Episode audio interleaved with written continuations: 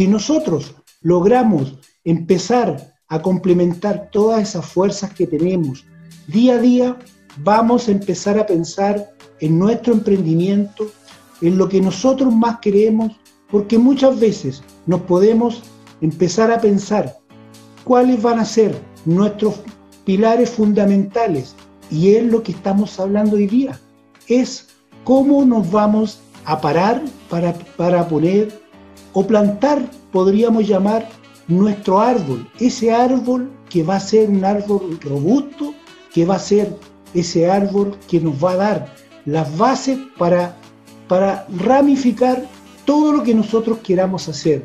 Y lo digo desde esta forma, lo digo simple para que también entendamos el mensaje, que es muy importante plantar esas bases, esas bases fundamentales del pensamiento y tener clarísimo lo que nosotros queremos hacer.